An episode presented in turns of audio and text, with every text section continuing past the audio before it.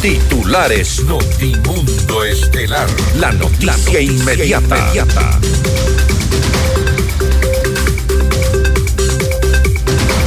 El gobierno advierte que el incremento del IVA al 15% impediría una situación económica insostenible.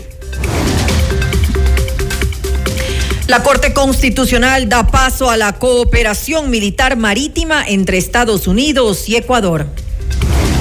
El presidente Daniel Novoa se reúne con su homólogo español Pedro Sánchez para abordar temas de seguridad y transición ecológica. Ecuador y Brasil acuerdan cooperación urgente en seguridad e inteligencia.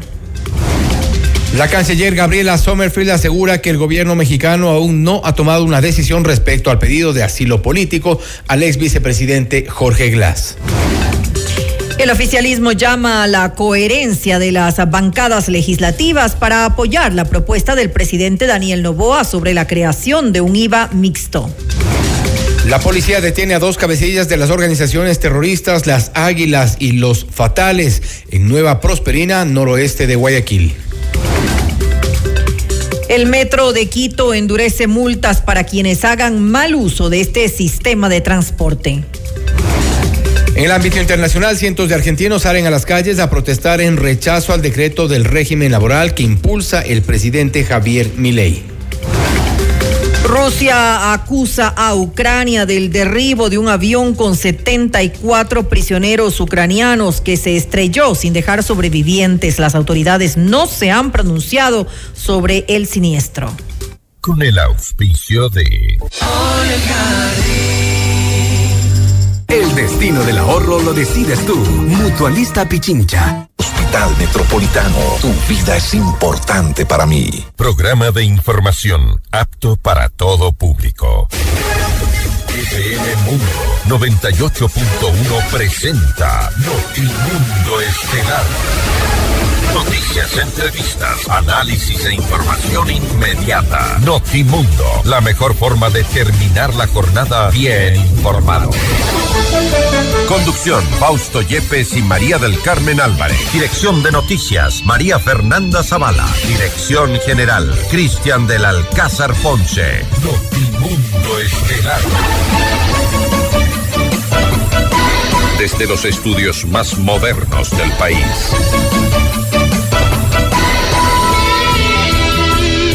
Avanzan las investigaciones en torno al crimen a Fernando Villavicencio. Hubo un rastreo de llamadas y localización desde el EQ 911, al menos eso parece. Y sobre este tema hablaremos hoy en Notimundo Estelar. Amigos, bienvenidos. Soy Fausto Yepes y junto a María Carmen Álvarez les contamos lo más destacado de las noticias en estas últimas horas. María Carmen, buenas tardes. Muy buenas tardes, Fausto y amigos. Como siempre, gracias por acompañarnos en este espacio informativo. Revisemos enseguida nuestra agenda de entrevistas. Hoy conversaremos con el doctor Carlos Estarellas, analista internacional. Con él revisaremos la cooperación con Estados Unidos y además Ecuador permitirá prevenir y combatir e interceptar las actividades mineras. Estaremos en diálogo también con el economista Francisco Briones, exdirector del Servicio de Rentas Internas, para hablar sobre la propuesta de incremento del impuesto al valor, al valor agregado. Genera controversia, la medida es acertada, le consultamos. También con Santiago Begdash, abogado y dirigente del movimiento Construye. Con él hablaremos acerca del caso Villavicencio. ¿Cómo va avanzando luego del rastreo de teléfonos y localización? Lo vamos a conversar en esta entrevista. Y para nuestra audiencia en Cuenca, recuerden que Notimundo es retransmitido por Radio Antena 190.5 FM.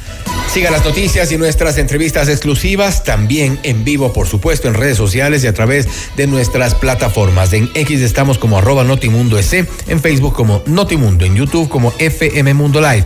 También puedes cargar nuestra aplicación en la App Store y Google Play. Encuéntranos como FM Mundo 98.1. Somos la radio de las noticias. Bienvenidos. Le mantenemos al día. Ahora, las noticias.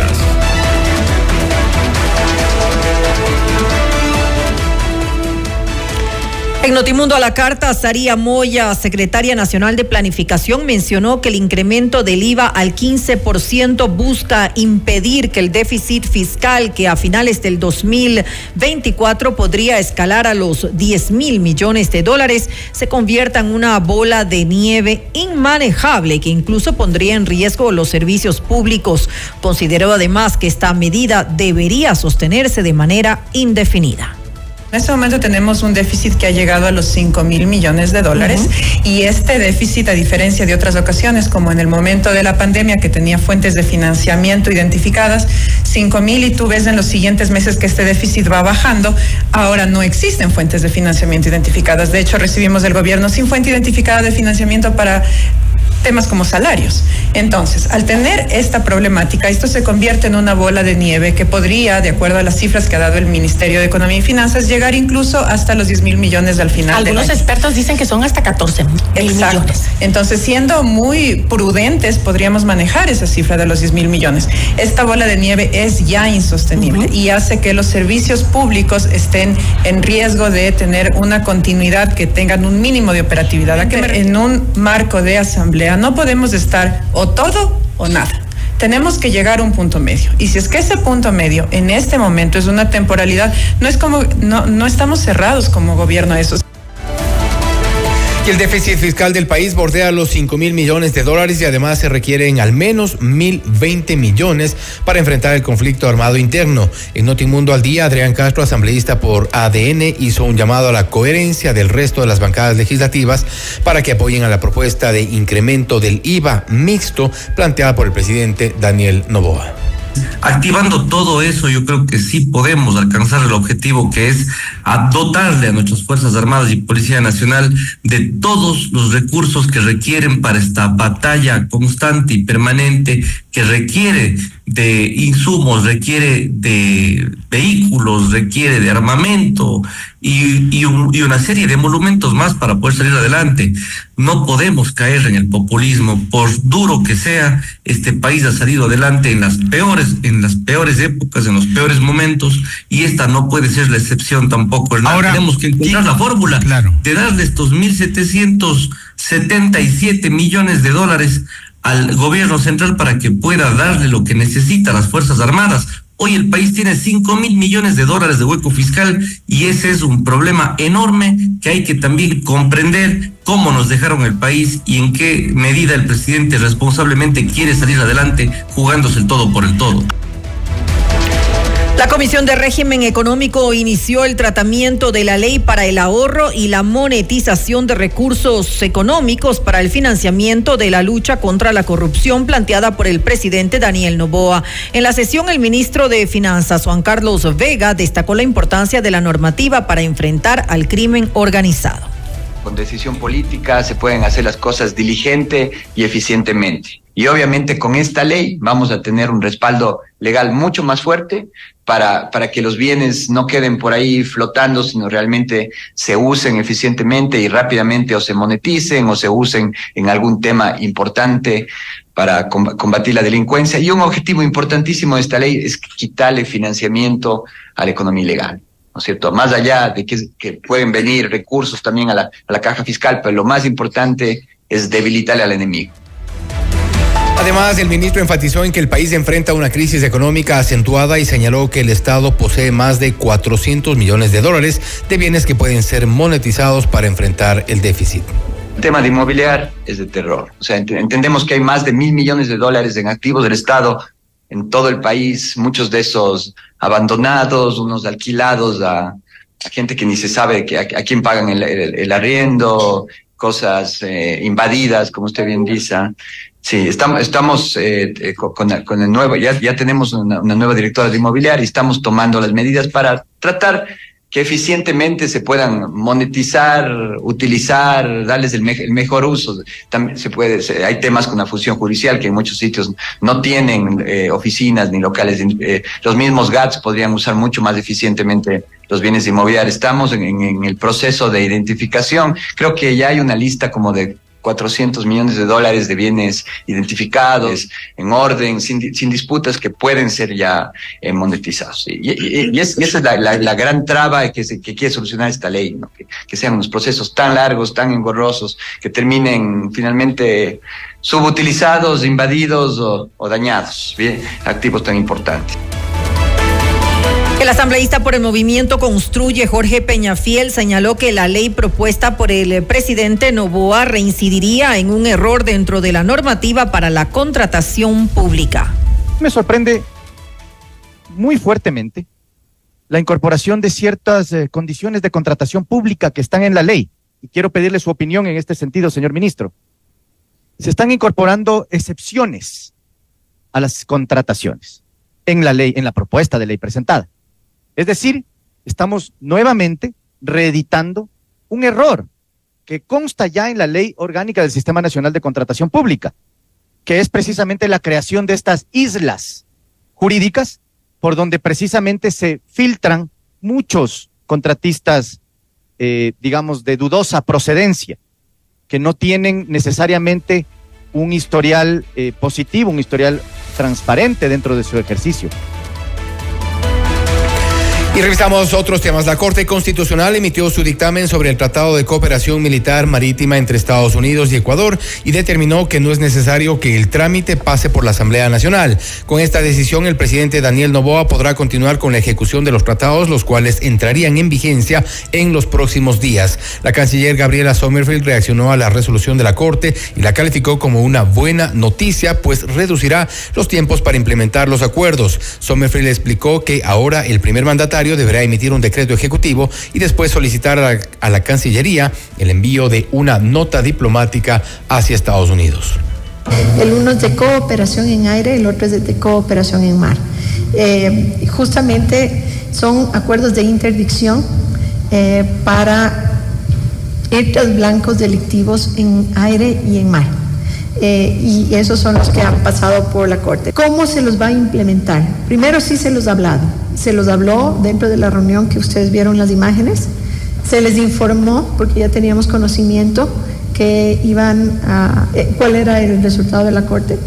Eh, fue una buena noticia, se congratularon y justamente esta semana están las la comitiva de 15 personas, reuniéndose con cada una de las instituciones y los ministerios que tienen que ver con temas de seguridad en el Ecuador, que tienen que ver con temas de justicia, asamblea, fiscalía, para poder empezar a implementar los acuerdos. Por su parte, el vicecanciller Carlos Larrea destacó la importancia de una articulación entre instituciones de defensa de ambos países para enfrentar la amenaza del terrorismo.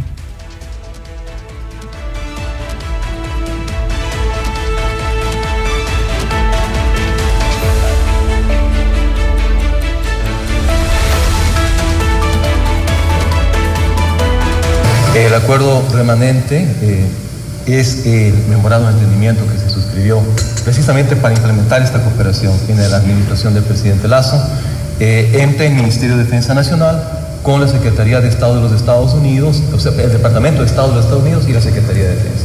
Son instrumentos que permiten precisamente esta operatividad. Y un, tema que es muy importante y que hay que aclarar a la opinión pública, que eh, revisten el carácter de temporalidad. Esto genera, obviamente, eh, dentro de lo que es la legislación interna e internacional, eh, absoluta tranquilidad. Toda la cooperación con Estados Unidos está basada en normas jurídicas internas y absoluto respeto de, las normas jurídicas internacionales, por lo que este carácter de temporalidad es el que genera precisamente esa, esa diferencia.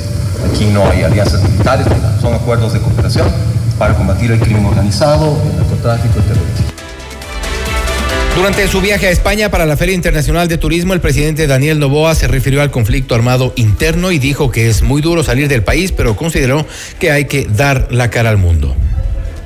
Estamos en una situación que ya muchos conocen, en la cual eh, vivimos una guerra no convencional y un momento duro para el Ecuador en el cual a este gobierno y a mí especialmente le toca hacer cara y escudo para la ciudadanía del país hemos devuelto también el amor y la nación, el nacionalismo del país, el respeto hacia las instituciones, el respeto hacia las Fuerzas Armadas, el respeto hacia la policía.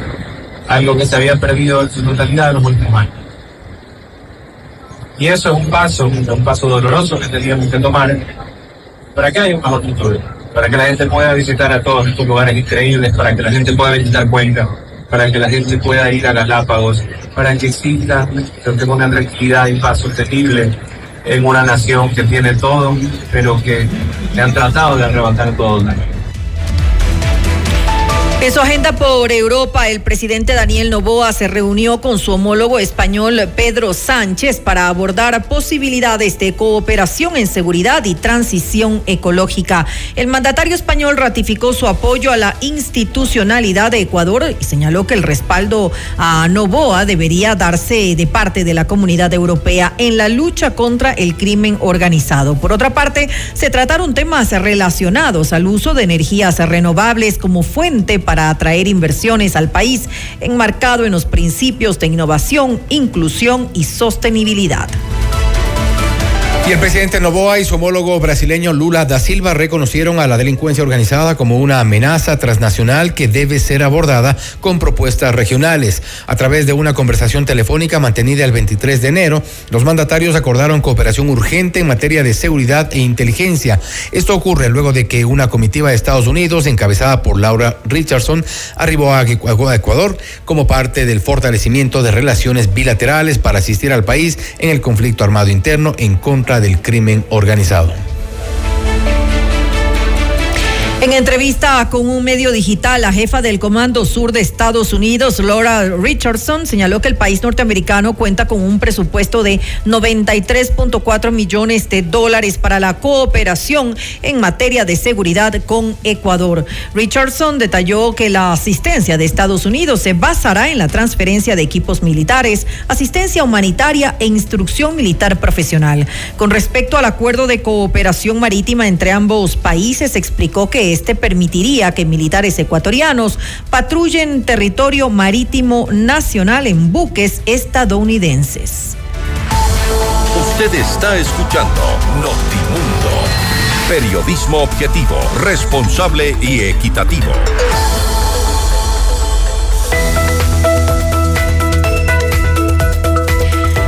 Muchos momentos en un solo lugar, Mole el Jardín. Desde adquirir la última novela de tu autor favorito hasta deleitarte con un exquisito platillo italiano, todo en un espacio y seguro acogedor. Mall El Jardín, donde se viven muchos momentos en un solo lugar. Te esperamos para que disfrutes de la diversidad de opciones que tenemos para ti. Mall El Jardín. Flexicuenta de Mutualista Pichincha es una cuenta inteligente que cuida tu rentabilidad ganando el mejor interés, el 5.5% desde el primer día y puedes retirar tu dinero cuando quieras. Ya no hay límites, solo posibilidades. Mutualista Pichincha, ¿tienes un sueño? Construyámoslo. Hospital Metropolitano es el único hospital privado en Ecuador con cirugía robótica Da Vinci para casos de alta complejidad y cirugía bariátrica. Consulta con tu médico especialista. Hospital Metropolitano. Y siga el detalle de las noticias y nuestras entrevistas por redes sociales y a través de nuestras plataformas. En X estamos como arroba Notimundo o también en YouTube como FM Mundo Live. Puedes descargar nuestra aplicación en la App Store y Google Play. Encuéntranos como FM Mundo 98.1. Volvemos. Objetividad y credibilidad. Notimundo Estelar. Con María del Carmen Álvarez y Fausto Yepes. Regresa enseguida. Somos tu mundo. Sigue nuestra transmisión en video FM Mundo Live por YouTube, Facebook, X y en fmmundo.com. Somos FM Mundo. Comunicación 360. Inicio de publicidad. Viajar, auto, casa propia. La respuesta es simple. Cumple tus metas y sueños ahorrando con planes de ahorro de Mutualista Pichincha, como el plan de ahorro Mi Retiro, que te permite ahorrar hoy para la felicidad del mañana y participar por un viaje a las Galápagos, o el plan de ahorro Mi Vivienda, para mudarte la vida que siempre soñaste y participar por el equipamiento de tu sala, cocina y comedor. En Mutualista Pichincha, el destino del ahorro lo decides tú. Mutualista Pichincha. Porque tu lucha es la nuestra. Llegó el PEDSCAM con inteligencia artificial al Hospital Metropolitano. Gracias a su innovadora tecnología, imágenes exactas e informes confiables, tomaremos las mejores decisiones para un tratamiento óptimo del cáncer, de manera precisa, confortable y con menor exposición a la radiación. Llámanos al 1-800-H-METRO o ingresen en hospitalmetropolitano.org. PEDSCAM del Hospital Metropolitano. Tu vida es importante para mí. Somos tu mundo. FM Mundo. Somos FM Mundo. Comunicación 360. Fin de publicidad.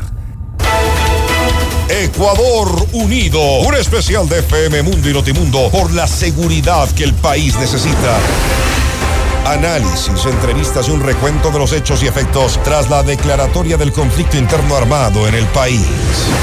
Ecuador Sábado 27 de enero, de 10 a 13 horas, con la conducción de Hernán Higuera y Fausto Yepes. Ecuador Unido, seguridad, eje vital del progreso. No se lo pierda. Reprise domingo 28 de enero 17 horas y lunes 29 de enero 19 horas 30. Continuamos en Notimundo Estelar con María del Carmen Álvarez y Fausto Yepes.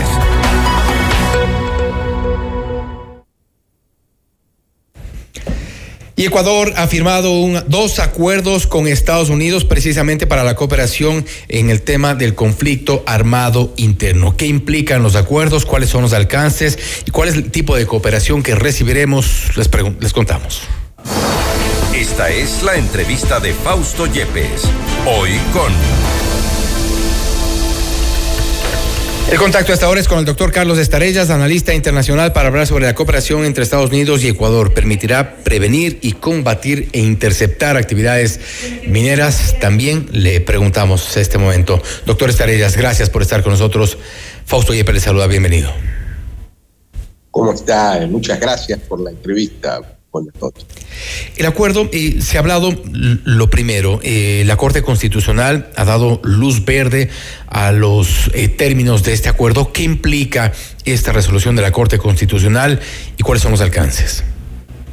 Bueno, es muy importante porque todos los tratados, que son acuerdos entre estados que producen efectos jurídicos, cualquiera que sea su denominación particular, deben ir al, pronunciamiento de la Corte Constitucional.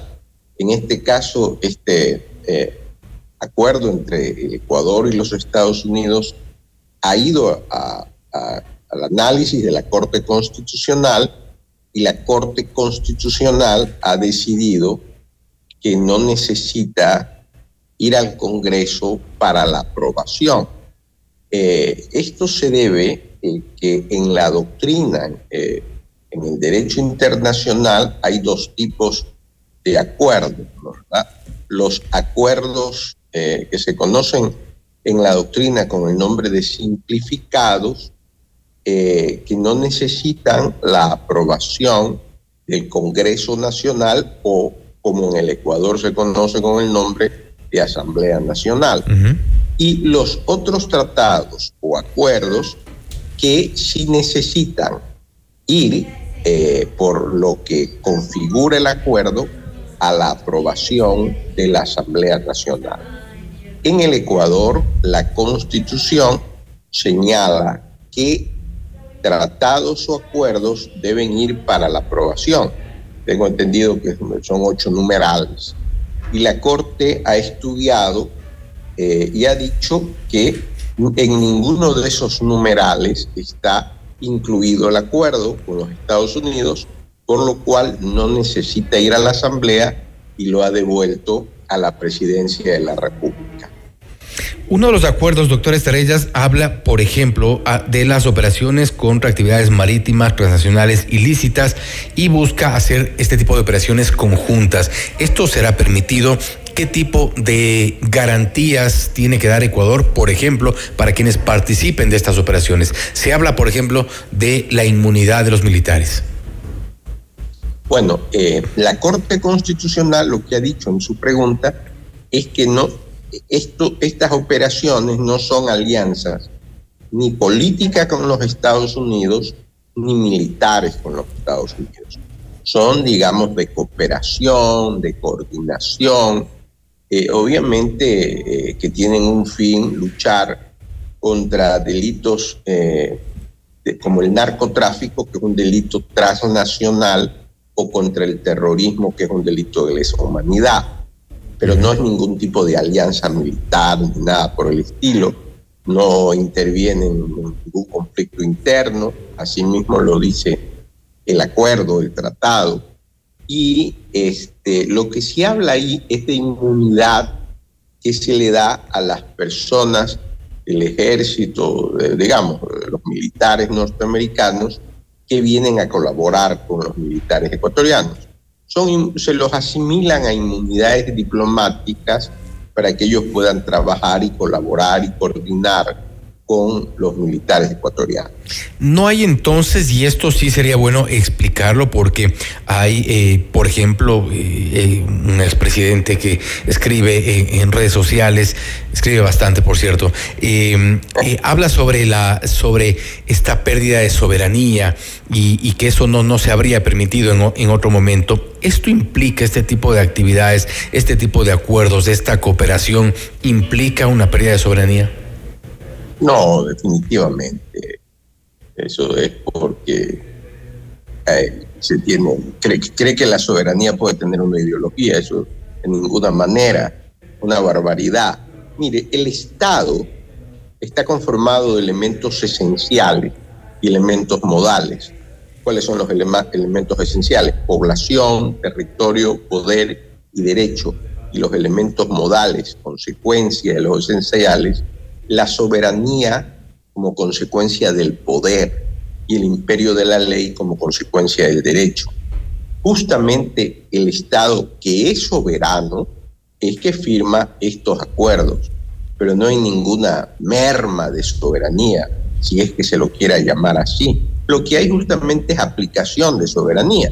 Como soy soberano, llego a acuerdos con los Estados Unidos para colaborar, coordinar, acciones en contra de delitos transnacionales. Yo no le veo ninguna merma de soberanía. Lo que es más, estos acuerdos no solo se deberían dar con los Estados Unidos, sino con los países de la región, de América Latina, porque obviamente el Ecuador está en una situación que necesita ayuda, necesita colaboración, pero hay que dejar claro que no están en ningún momento afectando la soberanía y un acuerdo similar, o al menos esta intención parece haber con Brasil, por ejemplo, que eh, ha mostrado su interés y su preocupación sobre el avance de los grupos de delincuencia organizada en la región. En estas condiciones, y de acuerdo a lo que usted menciona, sería también eh, dable otro tipo de acuerdos, por ejemplo, con Brasil, algo que ya parece haber un acercamiento o al menos un inicio. Pero claro, mire, si los narcotraficantes y los grupos terroristas se unen para entrar en caos al Ecuador, si ellos pueden unirse, colaborar y, venir al Ecuador a causar pánico, terror, ¿por qué los estados no pueden unirse, solidarizarse y cooperar para, digamos, atacar estos males? Porque esto, eh, si bien está afectando al Ecuador, también afecta a, todo a toda la región y también afecta a los Estados Unidos, porque ahí es donde consumen. Entonces es el momento de la colaboración internacional, por eso le decía yo, no solo debe ser Estados Unidos, usted mencionaba Brasil, debería también ser Argentina, Ecuador, Perú, todos, que, que esta no sea una solidaridad, porque se han firmado eh, acciones solidarias, que no son una solidaridad plasmada en el papel, sino que sea una solidaridad evidentemente de cooperación. Ahora bien, y, cabe destacar, por ejemplo, como parte de este acuerdo para las actividades marítimas transnacionales ilícitas, precisamente para el combate, en el contexto de lo que usted nos ha mencionado, doctor Estarellas, por ejemplo, parte, eh, se, se, plantean ciertos casos. Cuando una embarcación sospechosa huya a mar territorial ecuatoriano, deberá primero comunicarse con la Armada ecuatoriana para poder lograr esta interceptación o cuando se autorice un agente ecuatoriano para que esté embarcado en un buque estadounidense en este caso. Es decir, siempre cualquier eh, la, la, titularidad, digamos, por ponerlo de esta forma, de este tipo de operaciones, de acciones, estarán en manos de Ecuador. Sí, totalmente. Usted lo deja, digamos, en lo que ha dicho, queda clarísimo. Es colaboración. Es justamente soberanía la aplicar esta colaboración. Lo contrario sería no pedir esa colaboración y esperar que el narcoterrorismo acabe con el Ecuador. Y eso sí es lo malo. ¿no? Pero esto es colaboración internacional y yo aspiro que no se lo vuelvo a repetir, venga de los Estados Unidos, sino de los demás países, países latinoamericanos y en general. El delito, el narcotráfico es un delito transnacional. El terrorismo es un delito de lesa humanidad y a todos nos afecta, a todas las naciones delitos que además vulneran la soberanía tan mencionada por estos días. Y doctor Estarida, con esto termino. Y para establecer la diferencia entre dos términos, la cooperación que es parte de este acuerdo, que es parte de estos términos que hemos eh, dado lectura y hemos mencionado, que no implica tampoco una alianza militar estratégica entre los dos, las dos fuerzas. Así es, eso ha quedado clarísimo. Y no lo digo yo, lo dice la Corte Constitucional. Uh -huh no hay ninguna alianza ni política ni hay una alianza militar. Lo que hay es un acuerdo de cooperación que por eso es que la Corte decide que no debe de ir a la aprobación del Congreso y que son de aplicación directa, es decir, las firmas de los estados, eh, yo lo ponen en práctica el tratado. En el caso de los tratados solemnes, la firma es una es solo el principio que necesita ir a una ratificación, que es la aprobación de los congresos. En este caso no lo hay. Y con esto cierro, quiero nada más retomar el tema eh, que, creo que me quedó un poquito eh, eh, en el aire ciertas cosas respecto de la inmunidad de los militares estadounidenses en cuanto a este tipo de operaciones. ¿Cuál es el alcance de esta inmunidad? Tiene, eh, eh, digamos, eh, características de la inmunidad que tienen, por ejemplo, las misiones diplomáticas y hasta qué punto podría garantizarse esto. Sí, usted lo ha expresado muy bien, conoce muy bien el acuerdo. se asimila a estos militares que vienen a colaborar, se les asimila la inmunidad que está establecida en la Convención de Viena, que como usted bien ha señalado, son para los diplomáticos de todos los estados del mundo en el exterior para que puedan cumplir sus funciones. En este caso, esa misma inmunidad de la Convención de Viena se las asimila a los militares norteamericanos para que estén en libertad de colaborar, actuar, coordinar acciones y puedan cumplir sus funciones. No es nada raro, no es nada oscuro, eh, es algo que basta ir y leer la Convención de Viena sino que siempre hay personas que quieren ver problemas donde no los hay. O buscan los problemas. Así, es. Doctor Estrellas, nuevamente, gracias por haber estado con nosotros. Muchas gracias a usted por la invitación. Muy amable. Gracias nuevamente. Ha sido el doctor Carlos Estarellas, analista internacional, dándonos luces sobre lo que implica el acuerdo de cooperación entre Estados Unidos y Ecuador. Permitirá prevenir y combatir e interceptar, por ejemplo, actividades mm, marítimas ilícitas y, ciertas condiciones que mantiene este acuerdo. De lo que se ha informado también, una primera eh, aproximación de lo que será este apoyo de Estados Unidos será superior a los 93.4 millones de dólares. Es al menos la cartera que será destinada para parte del equipamiento y esta cooperación. Que esta cooperación no implica una alianza militar entre Ecuador y Estados Unidos, tampoco vulnera la soberanía, como tanto se ha dicho hoy por hoy en redes sociales por parte de un expresidente eh, prófugo, pero esto no está en, en el acuerdo, tanto así que la Corte Constitucional ha dado esta luz verde para que se pueda avanzar con el acuerdo, se pueda avanzar en este tipo de cooperación, algo similar cuyo acercamiento ya se ha hecho, podría darse con Brasil, por ejemplo. Esto es Notimundo Estelar, siempre bien informados. Noticias, entrevistas, análisis e información inmediata. Notimundo Estelar regresa, regresa enseguida. Somos tu Mundo. Mira nuestros mejores contenidos. Suscríbete gratis a nuestro canal de YouTube FM Mundo Live. Somos FM Mundo. Comunicación 360. Inicio de publicidad. ¿Vas a acompañar a tu novia de shopping? Mole el Jardín te plantea tres momentos para que lo pases increíble. Uno, mientras ella compra, anda al patio de comidas por una hamburguesa. Aprovecha que nadie va a pedirte las papitas. Dos, pasa por la barbería y sorpréndela con un cambio de look. Tres, no hace falta que sea su aniversario. Cómprale un regalo. Mole el Jardín. Muchos momentos en un solo lugar. Hoy más que nunca necesitamos su mensaje.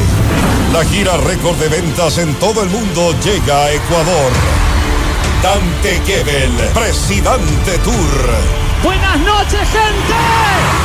Te vas a sorprender. Una noche para reír, conmoverte y emocionarte. Te llegará al corazón. Quito a pedido del público. Dos funciones, 7 y 8 de febrero, 19 horas. Teatro Nacional Casa de la Cultura. Últimas entradas a la venta en ticketshow.com.es. Río Centro, Mole Jardín, Paseo San Francisco y El Recreo. Con tarjetas Produbanco. 10 meses sin intereses. Auspician Pícaro Resto Grill y Aseguradora del Sur. Dante Gebel, presidente, te lo trae Top Shows. Somos tu mundo. FM Mundo. Somos FM Mundo. Comunicación 360. Fin de publicidad. Continuamos en Notimundo Estelar con María del Carmen Álvarez y Fausto Yepes. Le mantenemos al día. Ahora, las noticias.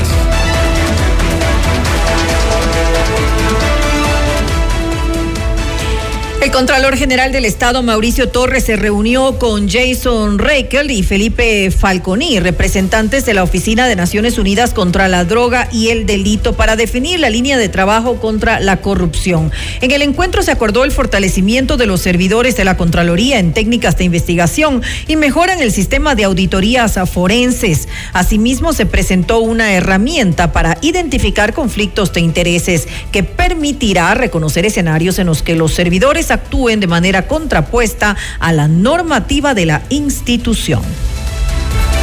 Más información luego de la sospecha de que varias bandas criminales de Ecuador habrían usado armamento proveniente de Perú. El Ministerio de Defensa de ese país, el ministro de Defensa Jorge Chávez, declaró que ante el Congreso que no hay pruebas sobre esta información. No existe evidencia de la presencia de armamento, munición y explosivos por parte de las Fuerzas Armadas, según versiones oficiales en conversaciones que hemos tenido entre ambos ministros de Ecuador y de Perú y de las Fuerzas Armadas y así como de nuestra policía de ambos países hermanos, no existe evidencia en esos lamentables hechos sucedidos de la presencia, vuelvo a repetir, de armamento, munición o explosivos procedentes de las Fuerzas Armadas del Perú. Cerca de 500 uniformados intervinieron en el sector Nueva Prosperina, en el noroeste de Guayaquil. En el lugar, la policía desarticuló una banda de presuntos terroristas que incluso habían montado un circuito de videovigilancia para evitar los operativos policiales. Víctor Herrera, comandante de la zona 8, entregó más detalles acerca de este operativo. El primer resultado importante es lograr detener al cabecilla de esta estructura que tiene los nombres de Oviedo Zambrano Pedro Jesús, más conocido en el mundo del AMPA como alias El Pingüino, y a su hermano Brian Robert Zambrano Oviedo. Estas dos personas son requeridas por la ley por estos varios delitos que se cometen en el sector. Son las personas que generaban extorsiones y vacunas en el sector. Cabe señalar que dentro del poder de esta banda delictiva se, se encontró armas de largo alcance, como es con un fusil de última generación de uso bélico calibre 223, una pistola Glock 9 milímetros, 9 milímetros que van a ser periciadas para que ese cotejamiento nos diga en qué asesinatos, en qué homicidios fueron utilizados estas armas. También tenemos una gran cantidad de municiones, son alrededor de 146 municiones, tanto de armas largas como armas cortas. Tenemos cinco motocicletas, tenemos varias sustancias sujetas a, a fiscalización y, una, y un animal exótico. Y varios túneles que conectan los nueve pabellones de la cárcel de Turi en Cuenca fueron detectados por las Fuerzas Armadas. De acuerdo con la institución, se realizaba un barrido de superficies en el centro penitenciario. Las Fuerzas Armadas detallaron que el uso de un georradar permitió identificar la presencia de dichos ductos que presuntamente se emplearían para el movimiento de internos a través de los distintos pabellones. El presidente Daniel Novoa participó en la Feria Internacional de Turismo FITUR que se desarrolla en Madrid, donde recibió a los reyes de España, Felipe VI y Leticia, en el stand de Ecuador. Además, el mandatario agradeció la visita de los reyes de España y el haber podido conversar con ellos brevemente sobre las oportunidades y la oferta turística de nuestro país. El turismo es progreso. El turismo le da la opción a muchos de estos jóvenes que hoy en día son la mayoría del país, a tener una actividad, a tener un emprendimiento, a tener oportunidades de salir adelante y al mismo tiempo demostrarle al mundo y darle a conocer al mundo su amado país. El resultado final va a ser no solo la paz, sino el empleo de estos jóvenes. Va a ser el desarrollo turístico, va a ser el desarrollo industrial, el desarrollo social. Un pueblo que tiene la esperanza migrantes que tienen la esperanza de que su país está cambiando y que tu, su país va a estar mejor. De su lado, Sonsoles García, ministra de Producción, indicó que esta cita iberoamericana ratifica el compromiso del gobierno de impulsar el turismo hasta convertirlo en uno de los sectores económicos de mayor envergadura y crecimiento en el país. Hoy en día estamos aquí en Fitur porque hemos traído, acompañando al Ministerio de Turismo, las rosas, las orquídeas que ven, son todo producto ecuatoriano. Además, esta cartera de Estado ayuda a que las inversiones en turismo puedan llegar y aterrizar en Ecuador. Nosotros damos la apertura y la bienvenida para un entorno de negocios propicio para las inversiones en Ecuador. Trabajamos de manera coordinada con otras carteras de Estado para que todas las inversiones puedan asentarse. Es por eso que estamos aquí en conjunto con el señor presidente y con el Ministerio de Turismo, acompañándolos a que se haga realidad las inversiones extranjeras en Ecuador. Y el presidente Novoa estará en España hasta el sábado 27 de enero y luego se trasladará a Miami, Estados Unidos, donde permanecerá hasta el lunes 29 para atender temas de índole personal.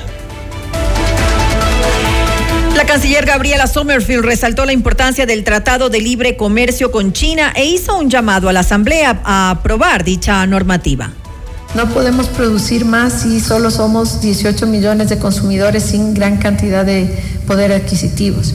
Si queremos producir más necesitamos nuevos mercados. China es un gran consumidor, es el gran consumidor del mundo.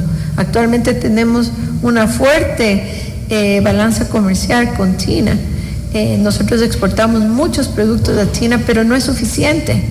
Con lo que exportamos no alcanza para crear todos los empleos adecuados que necesitamos. Necesitamos crear siete empleos adecuados, formales, por cada diez ecuatorianos.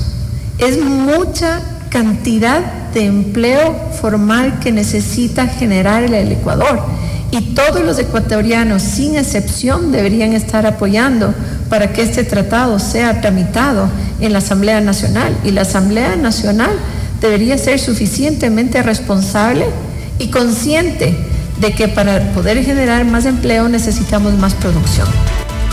Y en otro tema, la canciller Sommerfield se refirió a la situación del ex vicepresidente Jorge Glass, quien permanece refugiado en la Embajada de México en Ecuador la situación que tenemos con México, eh, que le tiene en calidad de huésped al ex vicepresidente Glass en la embajada.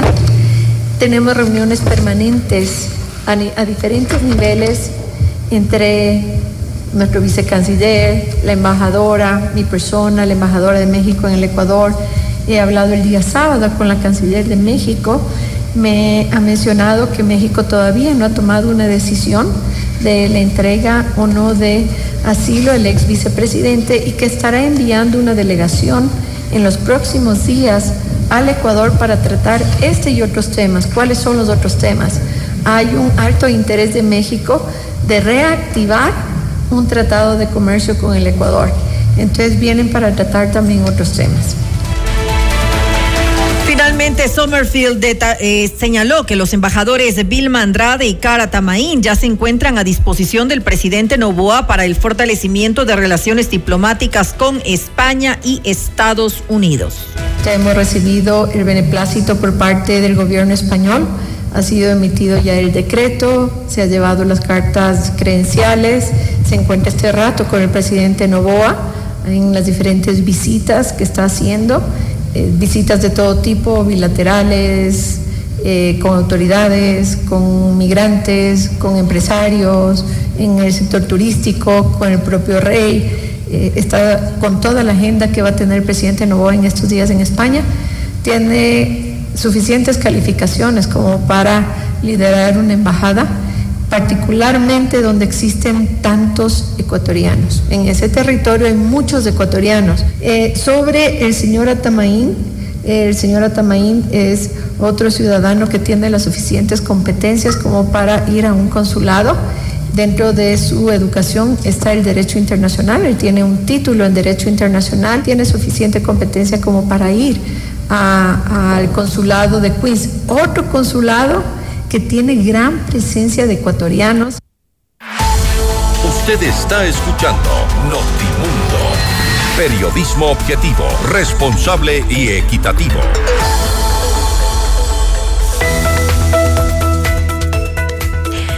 Queremos una vida flexible, por eso Mutualista Pichincha presenta una cuenta que se adapta a tus necesidades. Flexi Cuenta es alta rentabilidad, gana el 5.5% de interés de inmediato. ¿Qué esperas para abrirla? Mutualista Pichincha, ¿tienes un sueño? Construyámoslo. Muchos momentos en un solo lugar, Mall El Jardín. Desde adquirir la última novela de tu autor favorito hasta deleitarte con un exquisito platillo italiano. Todo en un espacio seguro y acogedor. Mall El Jardín, donde se viven muchos momentos en un solo lugar. Te esperamos para que disfrutes de la diversidad de opciones que tenemos para ti. Ecuador Unido, un especial de FM Mundo y Notimundo por la seguridad que el país necesita.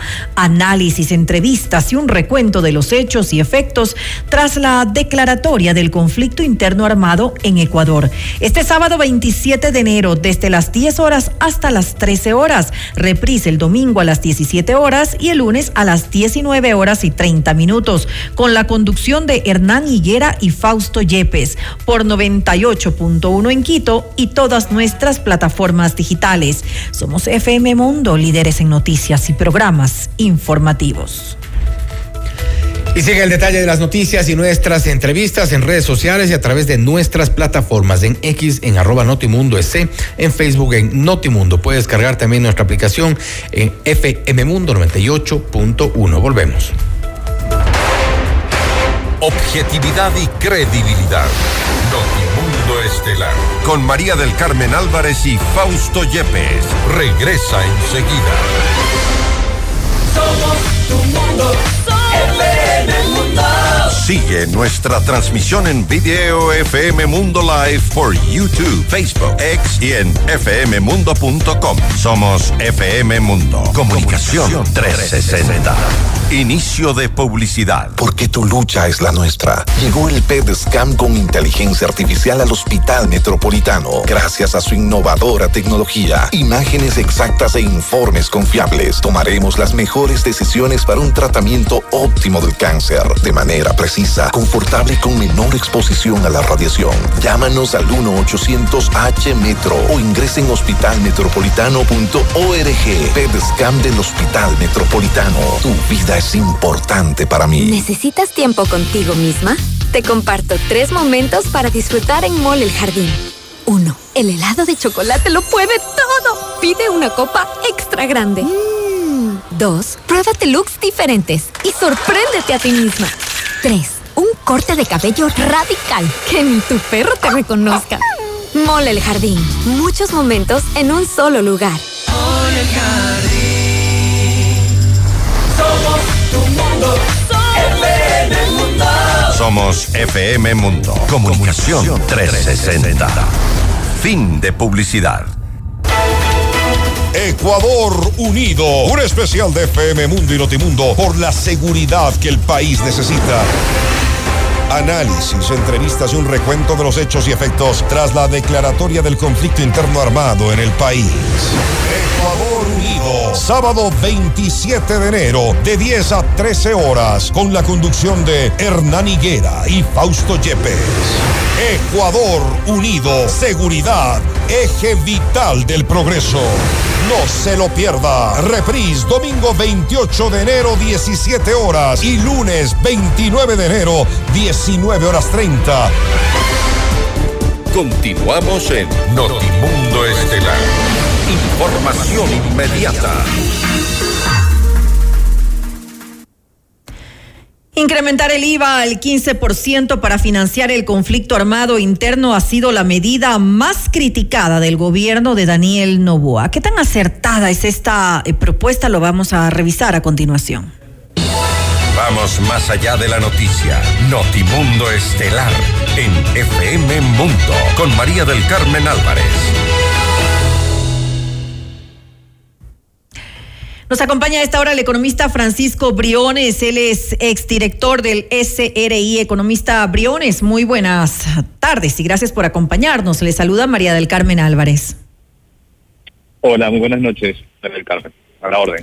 Gracias nuevamente por estar aquí junto a nosotros en este espacio informativo. Eh, lamentablemente, pues eh, Ecuador atraviesa momentos difíciles en su economía y vale recalcar que no es solamente por la condición actual de, de, inseguridad que vive el país y que ha obligado pues al gobierno a eh, la declaratoria del conflicto armado interno que obviamente lo, lo, complica aún más. Pero es que el problema económico, eh, economista, va mucho más allá y todos tenemos eh, claro cuál es la situación de déficit fiscal que tiene el país. Esta opción del incremento del IVA eh, que ha propuesto el, Ejecutivo, el presidente de la República, Daniel Novoa, ha generado distintas posiciones, pero no tiene un respaldo, y esto está clarísimo, dentro de la Asamblea Nacional.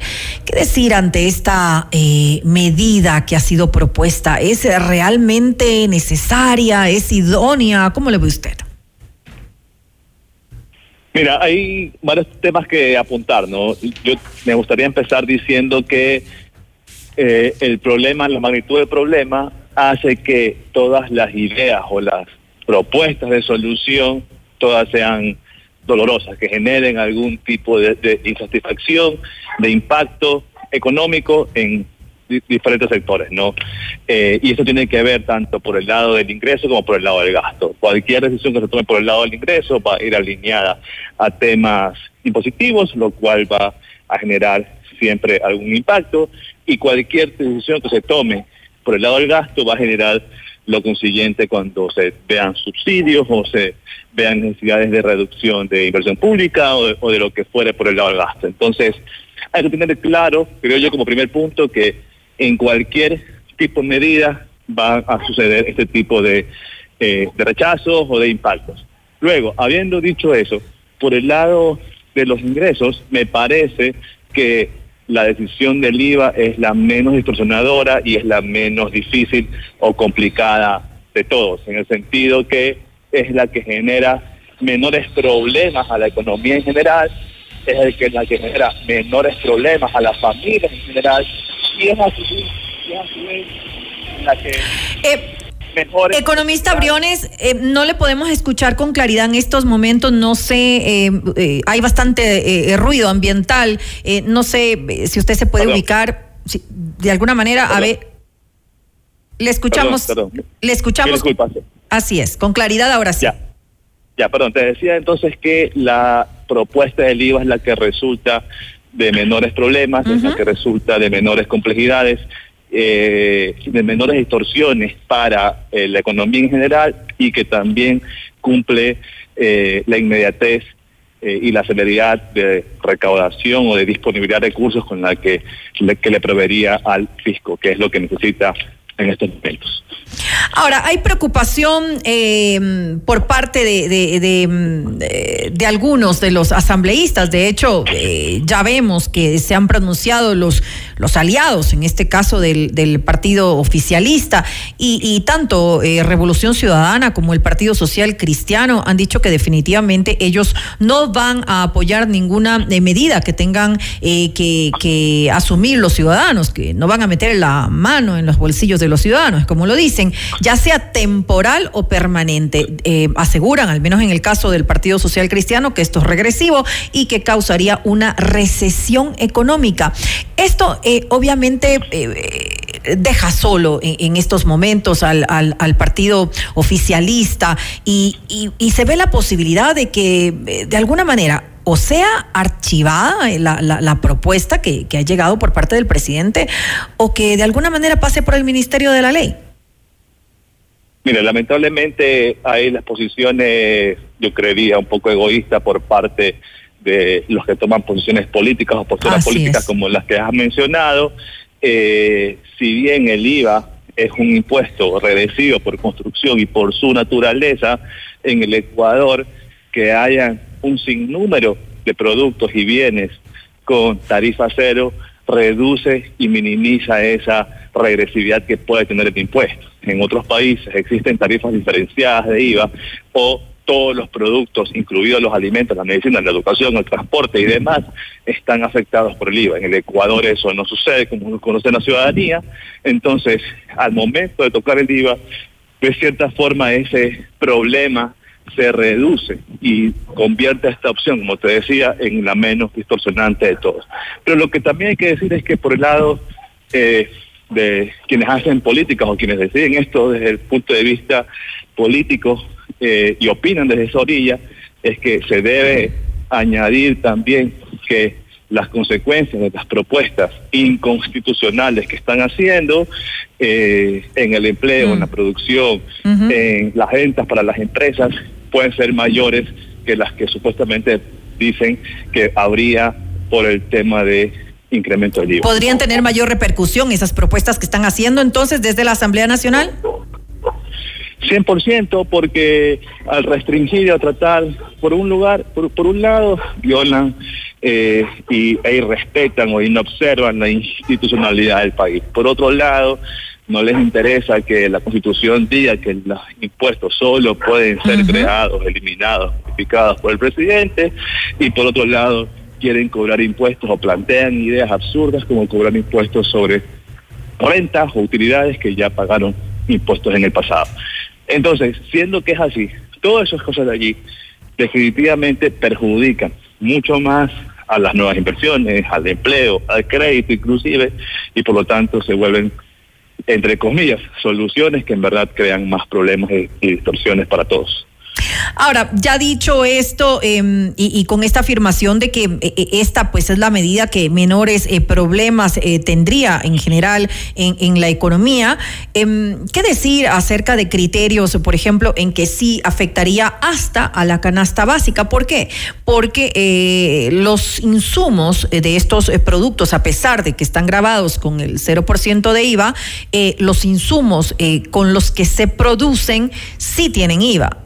Entonces hay una afectación para el productor. Al haber una afectación, obviamente ese costo del IVA que aumentaría en determinados insumos eh, generaría que eh, el, producto de alguna manera tendría que recargar ese aumento y eh, em, como resultado estos productos específicos de la canasta básica también podrían aumentar de precio.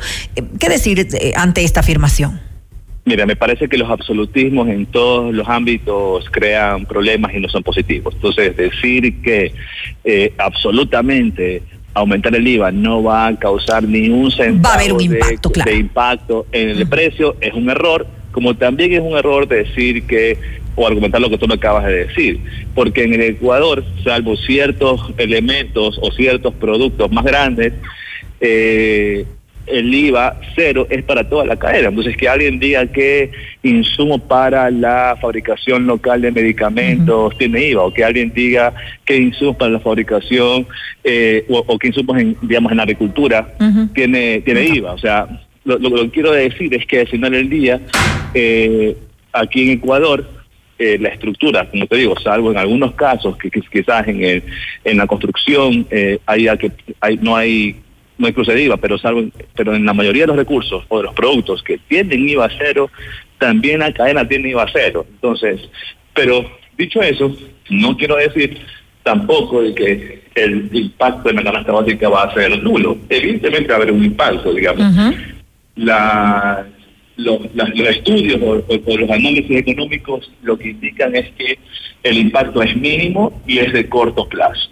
En el momento en el cual eh, se hace esto, evidentemente va a haber un impacto inflacionario, un impacto en el consumo, sin lugar a dudas, en el corto plazo, pero luego de esto, Se estabiliza. en el mediano plazo, se estabiliza y se recupera. Y además lo más importante es que de alguna manera hay que tomar en cuenta que eh, eh, la situación económica es grave. Ya lo ha dicho pues Saría Moya, que es la Secretaria Nacional de Planificación, que podríamos llegar a 10 mil millones de dólares a finales de este año, del, del 2024. Eh, es, es una situación grave y, como yo lo decía hace un momento, no solamente estamos hablando de enfrentar el, el conflicto eh, armado interno, sino también de este hueco fiscal que- que- que tiene el país.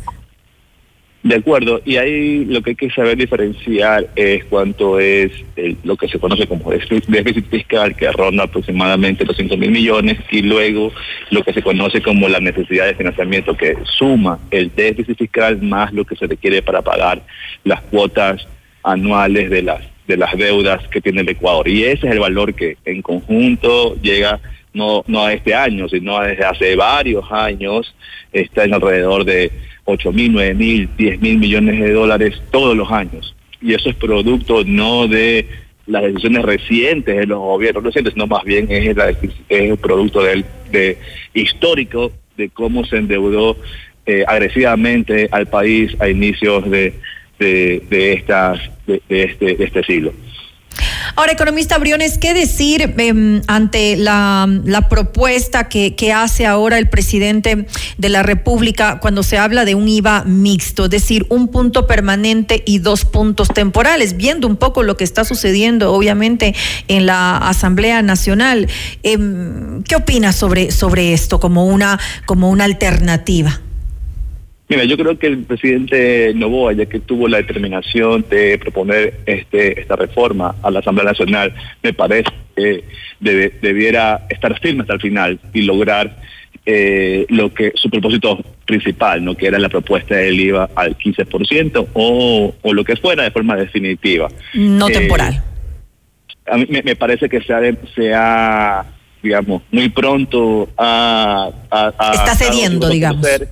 Sí, muy, muy pronto me parece que vamos a retroceder sobre esto, sobre todo porque, ¿cuál es mi punto? Mi punto no es que, oye, sube el impuesto porque ah, nos, ah, nos gusta que nos suban los impuestos. No, mi punto simplemente es que mientras se, se sigan postergando, sigamos postergando todos estas decisiones que son dolorosas, que son con, con- con, digamos, conflictivas, que, que nos generan dolor, lo que va a seguir generando son ideas como las que han salido de la Asamblea, ideas nefastas. Entonces, el tema del ISD. Así es, que se eh, aumente nuevamente. el tema de cobrarte impuestos en la renta de tres ejercicios anteriores, el tema de, de impuestos mínimos, o sea, todos, todos esos temas de allí son solamente consecuencias de que esta gente con malas ideas eh, se pone creativa, se pone a pensar eh, y eso es debido a que hay la necesidad de pensar, pero si, logramos solucionar este tema de alguna forma, de forma definitiva, el tema del déficit fiscal, entonces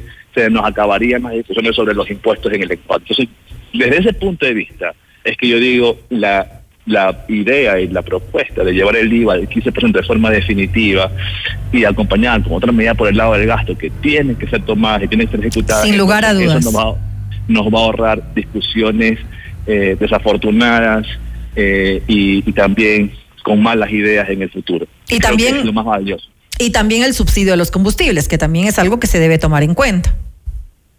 Sin lugar a dudas, me parece que ahí debe existir una focalización con eliminación del subsidio. Eh, ¿Por qué no ha resultado en el pasado todas estas ideas? Porque todas las ideas de focalización que incluyen la tecnología y un número de cosas requieren una inversión del Estado, un gasto, requieren un periodo de pruebas, requiere una, eh, una implementación que, que puede tomar algún tiempo hasta ser perfeccionada.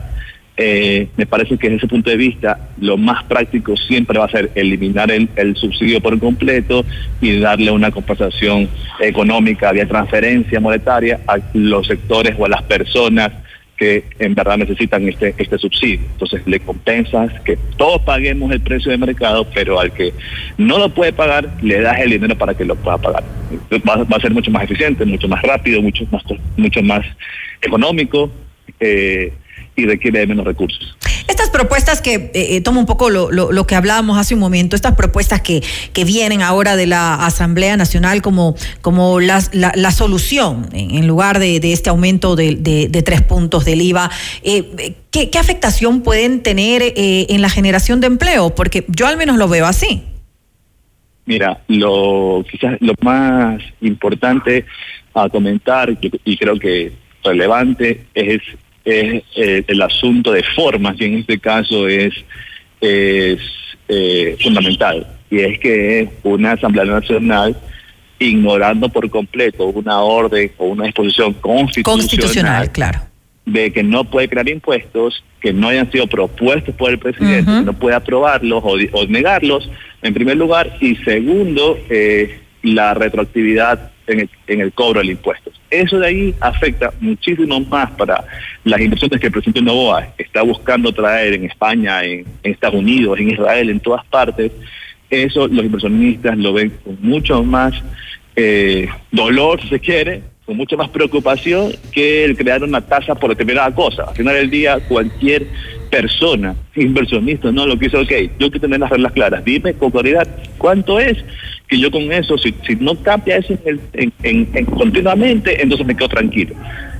Por eso yo, yo, creo que esto es lo más, lo más hiriente a la economía local, al uh -huh. empleo. Luego está de que evidentemente un sistema financiero que en el Ecuador ya es rígido, ya tiene normas que no le permiten mover, moverse con, con, flexibilidad, con sistemas de tasas de interés fijas que no pueden adecuarse al mercado.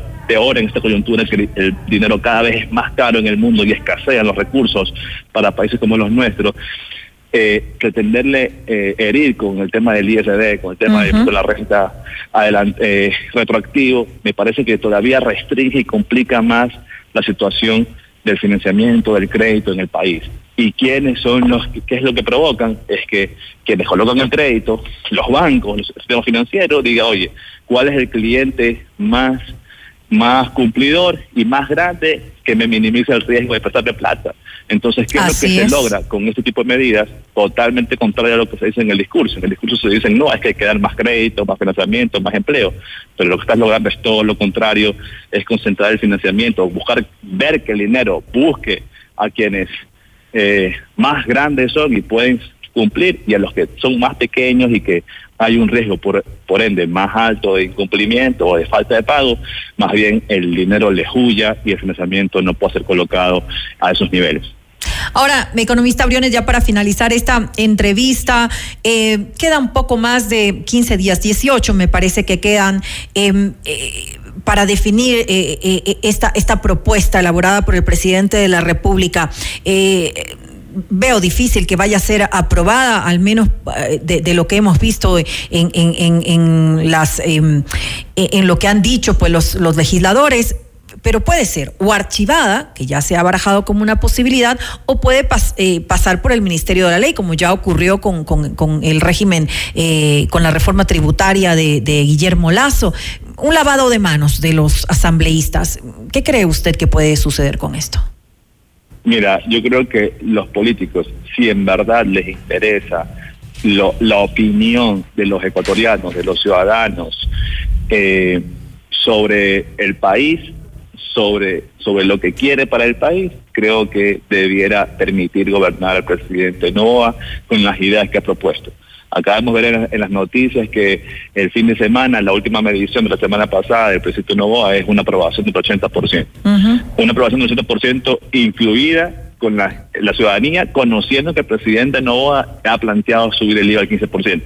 Para uh -huh. mí eso es sencillo eh, el, la ciudadanía está diciendo, ok, vamos, hay que respaldar las acciones del presidente porque están direccionadas a solucionar el problema más grave que tenemos ahora, que es el problema de la seguridad. Sin embargo, vemos a los políticos, yo te diría, típicamente alejados de esa voluntad ciudadana. Y haciendo un poco campaña, ¿no? En contra de la opinión ciudadana y de lo que los ciudadanos queremos. Es decir, oye, vamos a solucionar la crisis de seguridad, se necesitan recursos, entonces hay que hacerlo en este momento. Veremos qué pasa pues en los próximos días en la Asamblea Nacional con respecto a esto y que pues eh, un poco eh, se genere esa conciencia por parte de los legisladores. Le quiero agradecer nuevamente al economista Francisco Briones, exdirector del SRI, por habernos acompañado en este espacio. Gracias a ti, buenas noches. Una buena noche. Noticias, entrevistas, análisis e información inmediata. Notimundo Estelar regresa, enseguida. Somos tu mundo, FM Mundo. Mira nuestros mejores contenidos. Suscríbete gratis a nuestro canal de YouTube FM Mundo Live. Somos FM Mundo. Comunicación 360. Inicio de publicidad. ¿Viajar, auto, casa propia? La respuesta es simple. Cumple tus metas y sueños ahorrando con planes de ahorro de Mutualista Pichincha, como el plan de ahorro Mi Retiro, que te permite ahorrar hoy para la felicidad del mañana y participar por un viaje a las Galápagos, o el plan de ahorro Mi Vivienda, para mudarte la vida que siempre soñaste y participar por el equipamiento de tu sala, cocina y comedor. En Mutualista Pichincha, el destino del ahorro lo decides tú. Mutualista Pichincha. ¿Vas a acompañar a tu novia de shopping? Mole el Jardín te plantea tres momentos para que lo pases increíble. Uno, mientras ella compra, anda al patio de comidas por una hamburguesa. Aprovecha que nadie va a pedirte las papitas. Dos, pasa por la barbería y sorpréndela con un cambio de look. Tres, no hace falta que sea su aniversario. Cómprale un regalo. Mole el Jardín, muchos momentos en un solo lugar. Mole el Jardín. Somos tu mundo, FM Mundo. Somos FM Mundo. Comunicación 360. Fin de publicidad. Continuamos en Notimundo Estelar con María del Carmen Álvarez y Fausto Yepes. Durante la sesión de la Comisión Ocasional de la Asamblea que investiga el asesinato de Fernando Villavicencio, el director del ECU 911 reveló que al menos nueve funcionarios hicieron mal uso de la plataforma Mobile Locator que se usa para el rastreo celular. La noticia requiere profundidad. En Notimundo están los protagonistas de la noticia. Estamos en este momento ya en los estudios de FM Mundo con Santiago Begdaz, abogado y dirigente del movimiento Construye para hablar sobre los avances de las investigaciones del caso Villavicencio, rastreo de teléfonos y localización, parte de las revelaciones en estas últimas horas. Santiago, gracias por estar con nosotros, bienvenido. Fausto, muy buenas, muy buenas noches, muchas gracias por el espacio. Efectivamente, hoy día quedamos un poco absortos en la comisión que investiga el caso de Fernando Villavicencio, eh, debido a las declaraciones del director del ECU 911 que dicho sea de paso eh, mencionó que estaba poco más de un año, en el cual se mencionaba que efectivamente el EQ 911 tiene la potestad de dar seguimiento a los celulares de las personas, pues a través de los movimientos, a los números, no a las personas. Ahora bien, con estas declaraciones que creo que han causado eh, sorpresa por un lado, indignación en otro, eh, ¿qué es lo que se podría revelar? Porque tomamos en cuenta que este sistema, me refiero al sistema utilizado por el ECU 911, la aplicación Mobile Locator, eh, es a través de la cual se hace el rastreo de los teléfonos y se habría pedido, y eso vemos lo que ocurrió en el caso Metástasis. Allí entre el narco Leandro Norero y Javier Jordán se habla de un seguimiento y allí ya salta, digamos, la primera alarma de lo que se habría hecho desde el ECU 911. Fausto, eh, no debería causar sorpresa que el país tenga este tipo de rastreos, este tipo de seguridades ante un sistema de Q911. Cuando en manos de quien esté. en manos de quien esté. Lo anómalo es que esto sea utilizado por la mafia y eso es lo que devela el caso Metástasis que hoy hace sentido con el asesinato de Fernando Villavicencio. Para efectos de que la ciudadanía conozca, hace un año, que es lo que habla el chat que tenía Norero, que decía le están haciendo el seguimiento, precisamente eh, Fernando Villavicencio develaba eh, los contactos de Javier Jordán y Leandro Norero en la piscina. Entonces, y, el tema de la piscina Justo y todo. por esos días, cuando Villavicencio revelaba eh, lo- el, el contexto de lo que había pasado en esa famosa piscina con algunos de los de los bañistas de ese de ese de esa piscina, eh, es cuando se da eh, esta coincidencia de los de los pedidos de rastreo a, a Villavicencio. Así es, y consecuentemente, después de la muerte cruzada, su candidatura a la presidencia y su asesinato el 9 de agosto. Entonces, en este sentido, lo que yo lo que tiene que hacer la comisión es pedir la información suficiente, porque para que la ciudadanía conozca, la la comisión que investiga el asesinato de Fernando Villavicencio no va a hacer una segunda fiscalía. Lo que tiene que hacer la comisión es investigar las acciones u omisiones de los funcionarios que estuvieron alrededor del cuidado del candidato presidencial Fernando Villavicencio y eh, todo lo demás que ha pasado. Y ahora hace sentido, ¿por qué? Porque nos damos cuenta que sus amenazas que fueron anunciadas con mucha prontitud hace mucho tiempo, sí tenían un sentido y sí existían. Esto simplemente está abriendo la verdad sobre eh, el crimen político y lo incómodo que era Fernando Villavicencio para cierto sector. Se podría entonces pensar en una conexión entre el caso Metástasis. Nos retrotraemos a junio más o menos del 2022 en estas conversaciones de Leandro Norero eh, y, algunos de los incluso eh, jueces y el asesinato de Fernando Villavicencio ocurrido un año después. Hay una conexión entre estos dos casos. Esta línea conductual tiene que desarrollarla plenamente la Fiscalía General del Estado en sus investigaciones con el FBI. Lo anunciaron hoy día, eh, la comisión no va a ser un, una piedra en el zapato de la Fiscalía porque también un poco pedir información, eh, un poco torpedea el tema y tampoco vamos a permitir que se haga un show político de esto. Hoy día intentaron decir en la comisión que, que precisamente no era un crimen político y no es así. Eh, esto fue un crimen político, fue un crimen a un eh, candidato a la presidencia. ¿A quién se le ocurrió dudar de que, era un- de que se trataba de un crimen político? No podría manifestarlo porque fue parte de, de la, de la reserva que tenía la, la comisión eh, cuando se abrió en reserva. Me pareció que esa parte no debió haber sido reservada, sin embargo, por, por el procedimiento legislativo que se manifestó, se dio toda la sesión eh, en reserva. Entonces, en ese sentido... ¿El asambleísta eh, de qué bancada era eh, quien puso dudas sobre eh, el crimen de Villavicencio, si se trataba o no de un tema político? el de la banca de la Revolución Ciudadana. Ya. Ahora, eh, vamos a escuchar eh, parte de la eh, intervención, lo que había dicho Bolívar Tello. eh, él es del ECU 911, hablando sobre el reporte de ingresos irregulares en la aplicación, en esta aplicación Mobile Locator, que es a través de la cual se dio este presunto rastreo telefónico a Fernando Villavicencio. Él se refirió en estos términos. Escuchemos. puedo indicar de que existen nueve peticiones de fiscalía relacionadas con los funcionarios que hicieron el, eh, el rastreo sobre este tema, sobre un número de celular. Han llegado nueve peticiones y yo no puedo determinar cuáles de esas peticiones o cuál es el número que perteneció eh, a Fernando Villavicencio o cualquier otra persona que me pida fiscalía. Solo únicamente fiscalía en base a la investigación lo está haciendo. Como está esto dentro de una investigación previa, yo lo que he, dispuesto y eh, lo que se ha dispuesto a los funcionarios es que se proporcione toda la información necesaria a Fiscalía General del Estado. Y desde octubre del año anterior hasta esta fecha hemos recibido nueve peticiones para saber cuáles son los usuarios que rastrearon determinados números telefónicos que Fiscalía estableció. Y dentro de esos números, estoy seguro que se encuentran los determinados en el caso Metástasis y en el caso del fallecimiento de Fernando Villavicencio. ¿Cuál es su lectura de lo que ha revelado Tello? Nueve pedidos de información, es decir, y un poco lo que quiero interpretar de esto, no era un tema aislado.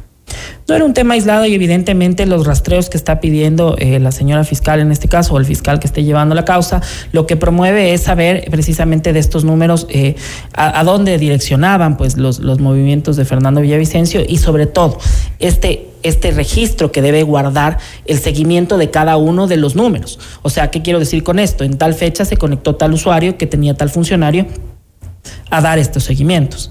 Entonces, eso es la línea conductual que tiene que ser analizada por la Fiscalía. Lo que corresponde a la Comisión en la Asamblea Nacional tiene que ver cómo, eh, cuáles son las medidas correctivas que tomó el EQ 911, las medidas preventivas que debieron existir y cómo estos funcionarios, pues, eh, de alguna manera coayudaron a que eh, tenga un seguimiento Fernando Villavicencio, que en consecuencia tuvo su asesinato. Lo que nos lleva a la primera reflexión, y es que funcionarios eh, del EQ 911 tienen un libre acceso, o al menos han tenido un libre acceso a este tipo de rastreos sin ningún tipo de control, al menos para entonces, porque esta libertad, esta, esta discrecionalidad de rastrear el teléfono de cualquier persona eh, nos pone en indefensión a los ciudadanos.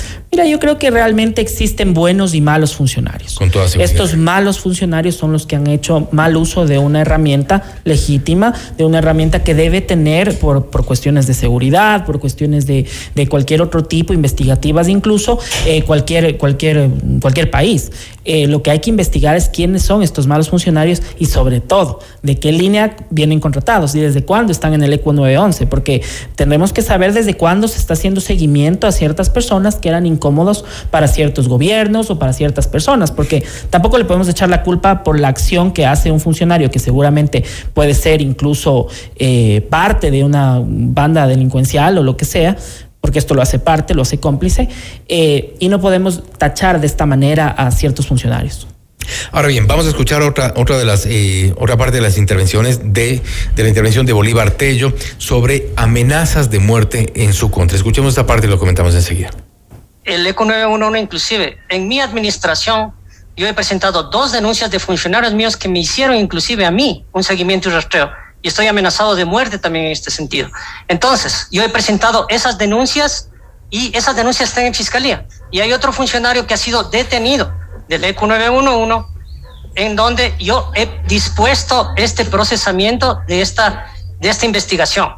En cuanto a la institución que le corresponde a solicitud judicial, yo sí concuerdo con el señor asambleísta y que tienen que explicar qué institución y qué funcionario realizó el seguimiento eh, cuando uso, eh, hizo mal uso de esa herramienta.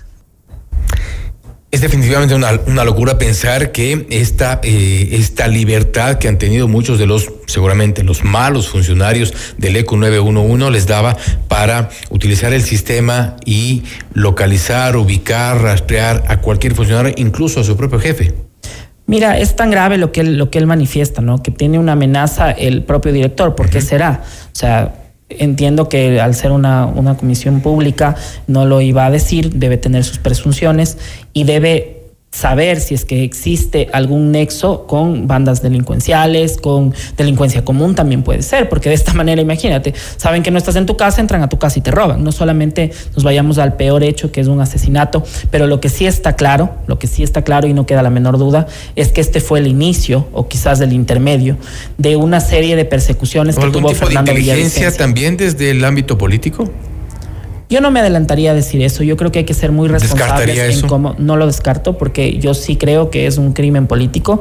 Fue un crimen a un candidato a la presidencia de la República en un meeting del movimiento Construye. Entonces, en ese sentido. eh, es un mensaje claro a la política nacional, a lo que representamos como movimiento y a lo que se quería hacer eh, desapareciendo a nuestro candidato a la presidencia. Ahora bien, eh, respecto de la investigación, todo lo que se lleva adelante en la comisión eh, de- del caso de Fernando Villavicencio, como una conclusión, digamos, previa a partir de estas declaraciones, a partir de estas revelaciones, ¿qué se sugeriría, por ejemplo, respecto del manejo de la información? Desde el E ECU 911 con este tipo de aplicaciones, con este tipo de sistemas y para garantizar de alguna forma la, la seguridad, la privacidad, la, la- la tranquilidad de los ciudadanos, porque si hay muchos de los funcionarios en los cuales nuestra información está en sus manos, a mí me preocupa. Uno, lo primero, hay que limpiar a estos malos funcionarios, hay que sacarlos de la institución y de cualquier otra institución donde manejen cualquier tipo de información. Eh, eso, eso en primero. Segundo, si las investigaciones son de tal forma de que existe un tipo de asociación entre ellos o, existe alguna relación con bandas delincuenciales o con, o con cualquier tipo de delitos, tienen que eh, ser llevados detenidos, tienen que cumplir con la justicia. No puede estarnos pasando, no podemos estar en manos de, de personas ine- inescrupulosas ya a nivel general de la sociedad. Y Mira, cada vez vamos viendo cómo el, el, asesinato de Fernando Villavicencio va abriendo más puertas y va bien, abriendo más nexos incluso en el cauce de sus propias investigaciones. Metástasis de evidencia muchas cosas. Por otro lado, lo que acaba de decir hoy día el director del ECU 911 hace ver otra, otro tipo de situaciones que tienen que ser corregidas. Nuestra propia integridad como eh, personal de la Asamblea, como, como asambleístas, como diferentes autoridades, los que piensen ser candidatos a alguna dignidad, estamos en peligro porque precisamente no tenemos confianza en un sistema en general que no solo ha fallado ese día, sino que nos viene fallando por años. Estamos cerca de saber quién es el autor intelectual del crimen a Fernando Villavicencio.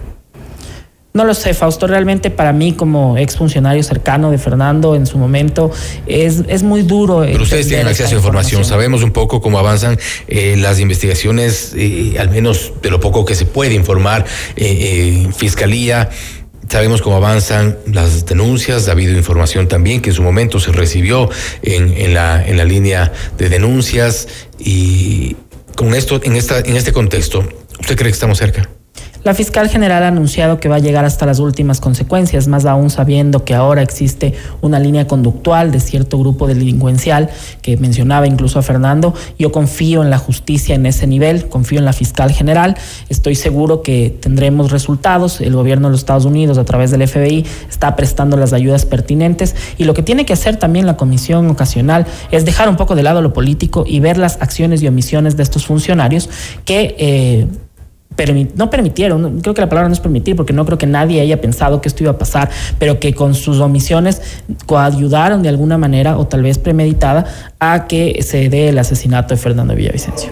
Y son hechos, hechos y, relatos más que meras coincidencias, todo lo que se ha podido conocer alrededor del crimen eh, al ex candidato a la presidencia, Fernando Villavicencio. Ojalá y sea pronto que se dé con los autores intelectuales de este crimen. Eh, Santiago, gracias nuevamente por haber estado con nosotros. Gracias, Fausto, por el espacio.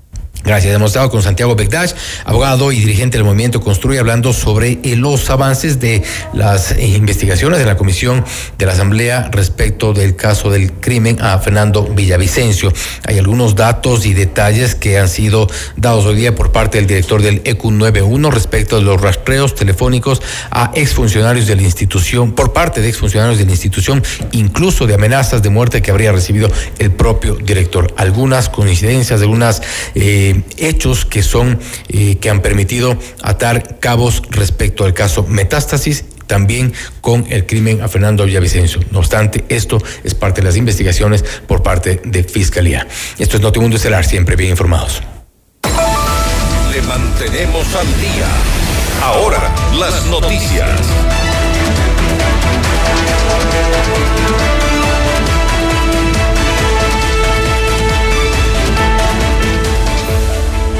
Corte Constitucional negó un pedido de recusación contra dos juezas que deben evaluar la demanda de Paola Roldán para despenalizar la eutanasia en el país. En Notimundo a la carta Pablo Proaño, constitucionalista y fundador de la organización Dignidad y Derecho, argumentó la solicitud de recusación y afirmó que lo que buscan es que la Corte emita una decisión en base a derecho y no a los prejuicios o preferencias de los jueces. Lo que está buscando la organización Dignidad y Derecho, una organización jurídica, es justamente que la Corte emita una decisión en base a derecho y no en base a los prejuicios o preferencias de los jueces. Si es que nos encontramos en un foro donde hay dos jueces constitucionales cuyo jefe es uno de los abogados del accionante, entonces cabe la pregunta si es que no habrá presiones indebidas. Frente a no, el juez no es abogado del, del accionante. No, el, el, abogado Farid Simon es abogado del accionante y es decano de la Universidad de San Francisco. Pero el juez donde las dos juezas están fungiendo como docentes en la Universidad de San Francisco. Y en este caso lo que ha estado ocurriendo dentro de la eutanasia es que hay una visión francamente parcializada y justamente nosotros presentamos una amicus curiae indicando cuáles son las razones jurídicas y científicas que sustentan que no se les penalice la eutanasia. Porque detrás de la penalización de la eutanasia va a haber una serie de conflictos, no solo con la libertad de las personas que sí quieren definitivamente optar por la eutanasia, sino también de las personas que no quieren, porque quieren evitar el sufrimiento, porque no tienen tratamiento médico, porque no hay una ley de cuidados paliativos. Y frente a eso, lo que el Estado, en vez de garantizar el derecho a la salud, garantiza la muerte de esas personas. La canciller Gabriela Sommerfield se refirió a la gestión del gobierno con respecto al estatus de protección temporal para que migrantes ecuatorianos en Estados Unidos puedan adquirir un certificado para laborar dentro de dicho país mientras se resuelve su situación legal. Este estatus no se puede activar cualquier momento, tiene que el país estar bajo cierta situación que eh, permita activar este acuerdo. Este acuerdo no tiene muchos países en el mundo. Nosotros como Ecuador tenemos esta ventana de oportunidad, llamémosle así, aunque no, no es del término que deberíamos usar, pero es una ventana de oportunidad que se abre y en el mundo diplomático eso es muy válido. Eh, donde por el estatus de conflicto armado no internacional podemos solicitar a Estados Unidos que implementemos este estatus de protección temporal para los ecuatorianos que teniendo lugar de residencia, no son residentes de Estados Unidos, lugar de residencia en Estados Unidos y que no están regularizados, pueden obtener una regularización temporal mientras dure esta situación en el país para que puedan acceder a un certificado que les permita trabajar. El Consejo Metropolitano aprobó por unanimidad el reglamento del usuario del Metro de Quito, un instrumento para exigir el buen comportamiento a los pasajeros. En Notimundo al día, Hugo Villacrés, gerente del Metro de Quito, explicó que con esto se fortalecerá la cultura metro al establecer sanciones leves, graves y muy graves contra quienes cometan ciertas infracciones dentro de este sistema de transporte reglamento obedece a lo que internacionalmente existe a nivel de metros, es decir, la posibilidad de sancionar infracciones que se cometen por actos indebidos en el uso de las instalaciones. Después decir que, como usted bien mencionaba, en estos primeros 45 días de operación hemos podido ver eh, 49 infracciones que han sido como las más comunes, entre las que están ingerir alimentos dentro de las instalaciones del metro de Quito, en las que están eh, intentar saltarse las filas al inicio para poder eh, acceder. Todo esto, es decir, toda la experiencia internacional, más lo que ha ocurrido estos 45 días, ha sido recogido en este reglamento y quiero empezar ahí también agradeciendo al Consejo que por unanimidad ha aprobado este reglamento del usuario que considera sanciones de características leves, graves y muy graves para aquellos infractores que incumplan con la convivencia ciudadana pacífica que es parte de la cultura metro el Instituto Nacional de Meteorología e Hidrología INAMI señaló que desde el 25 hasta el 29 de enero se registrarán temperaturas altas en gran parte de la región sierra que oscilarán entre los 21 grados hasta los 27 grados, mientras que en el caso de la región amazónica estas bordearán los 28 grados hasta los 34 grados. Asimismo, la institución detalló que se reportarán ráfagas de viento en el callejón interandino entre los 20 y 40 kilómetros por hora. El Banco Central entregó más de 350 mil dólares al Instituto de Seguridad Social de la Policía que permanecían en la cuenta del depósito centralizado de valores. Luego de realizar una auditoría, la institución determinó que dichos fondos correspondían al ISPOL. Este monto se suma a los 370 millones recuperados por la entidad, luego de una estafa de más de 900 millones de dólares en contra del instituto. A las 17 horas 30 del jueves 25 de enero, el Pleno de la Asamblea tratará el juicio político en contra del exministro de Inclusión Económica y Social, Esteban Bernal. Esto ocurre luego de que la Comisión de Fiscalización calificó el trámite en contra del exfuncionario de gobierno, del, del gobierno de Guillermo Lazo. En esta mesa legislativa también se aprobó un enjuiciamiento similar al vocal del Consejo de la Judicatura, Fausto Murillo, y el ex vocal de la institución, Juan José Morillo. Los acontecimientos más importantes en el mundo se los contamos a continuación.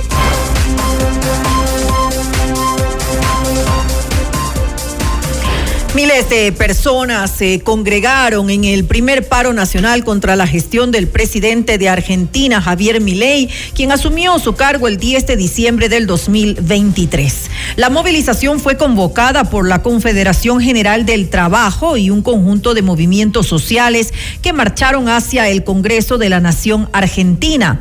El principal motivo de la protesta es el rechazo al decreto de necesidad y urgencia y al proyecto de ley de base y puntos de partida por la libertad de los argentinos enviado por el Ejecutivo al Congreso.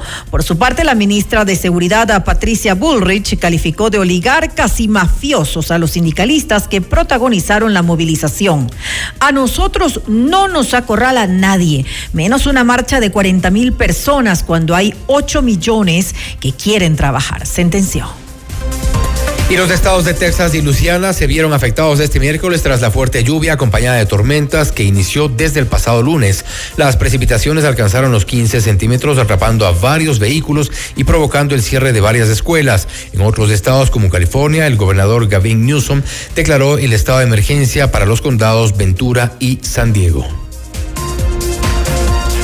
La Procuraduría General de Colombia suspendió por tres meses al ministro de Relaciones Exteriores, Álvaro Leiva, por posibles irregularidades durante la licitación de pasaportes en ese país. La sala disciplinaria de instrucción señaló que Leiva habría incurrido en dos faltas disciplinarias calificadas de manera provisional como gravísimas, cometidas a título de dolo. Además, Leiva será llamado a juicio debido a que en septiembre pasado la Procuraduría abrió una investigación en su contra y del secretario general de la Cancillería, José Antonio Salazar, por supuestas irregularidades en la suspensión de la licitación para expedir los pasaportes. Rusia confirmó la muerte de los 74 ocupantes de un avión de transporte militar, incluidos 65 prisioneros de guerra ucranianos, que se estrelló esta mañana en esa región fronteriza con Ucrania. El Ministerio de Defensa de Rusia precisó que además de los prisioneros que iban a ser canjeados por soldados rusos capturados por el ejército ucraniano, en la aeronave se hallaban tres militares que los escoltaban y seis tripulantes. Hasta el momento, las autoridades de Ucrania no se han pronunciado sobre este hecho.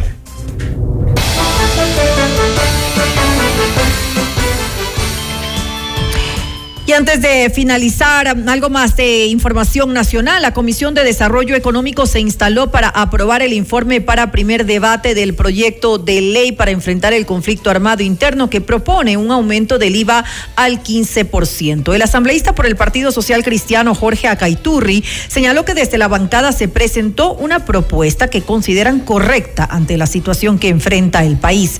Además, señaló que las empresas y las personas jurídicas pagarían la crisis con un porcentaje pequeño e instó al gobierno a recortar el tamaño del Estado sin tocar a militares, eh, policías y a la educación. Que no genera ni especulación ni genera inflación y que por supuesto creo que como mecanismo y herramienta para financiar el conflicto, ojalá y la podamos debatir en pos de que encontremos la mejor solución de que el Ecuador pueda obtener los recursos necesarios para enfrentar al crimen organizado y vencer. A nosotros no nos queda más. Si tenemos que luchar en la Asamblea, lo haremos en la Asamblea. Si tenemos que luchar en las Cortes, lo haremos en las Cortes. Si tenemos que luchar en territorio, lo haremos en territorio. Pero a nuestra patria no le queda nada más que vencer. Y por su parte, el legislador por la Revolución Ciudadana, Blasco Luna, reiteró que no apoyarán el aumento del IVA y señaló que desde la bancada también se plantearon alternativas para ser tratadas en el Pleno.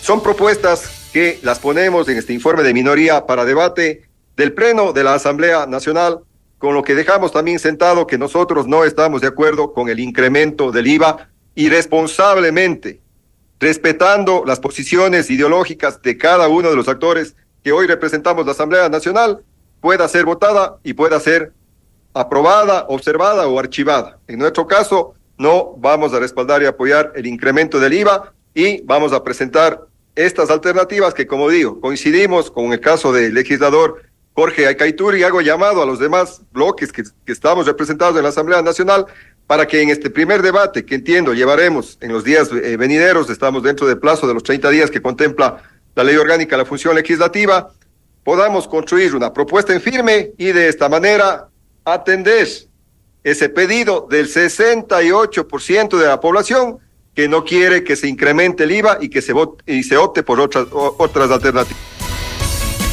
Y continúa el análisis a esta hora, no obstante, podría ya aprobarse el primer el informe para el primer debate en el Pleno de la Asamblea Nacional. La disputa, la, la, pugna por esta decisión, por esta intención del gobierno continúa en el legislativo, si se incrementa o no el IVA del 12 al 15%. Esté atento también a nuestras redes sociales. No se olvide también que este sábado tendremos nuestro eh, especial Ecuador Unido, Seguridad Eje Vital del Progreso, desde las 10 de la mañana hasta las 3 13 horas con quienes habla y también nuestro compañero Hernán Higuera, un especial a propósito de todo lo que ocurre en nuestro país. Tendremos invitados especiales precisamente para tratar estos temas. Y hasta aquí, Notimundo Estelar. Volvemos mañana con más noticias. Quedan en todo caso invitados, eh, cordialmente invitados, pues a este especial interesantísimo que tendremos el día sábado justamente con Fausto y con Hernán.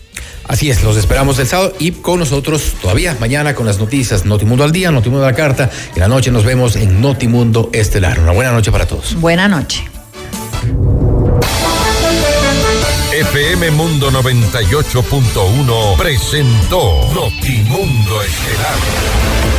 Noticias, entrevistas, análisis e información inmediata. Notimundo, la mejor forma de terminar la jornada bien informado. Conducción, Fausto Yepes y María del Carmen Álvarez. Ingeniería de sonido, Mauro Olivo. Producción FM Mundo Live, Javier Merino. Coordinación y redacción, Fernanda Utrera. Redacción y redes sociales, Daniel Ocaña. Esteban Cislema. Dirección de noticias, María Fernanda Zavala. Dirección general, Cristian del Alcázar Ponce. Notimundo Estelar. Se prohíbe la reproducción total o parcial de este programa sin previa autorización de FM Mundo. Notimundo Estelar, con el auspicio de... El destino del ahorro lo decides tú. Mutualista Pichincha. Hospital Metropolitano, tu vida es importante para mí.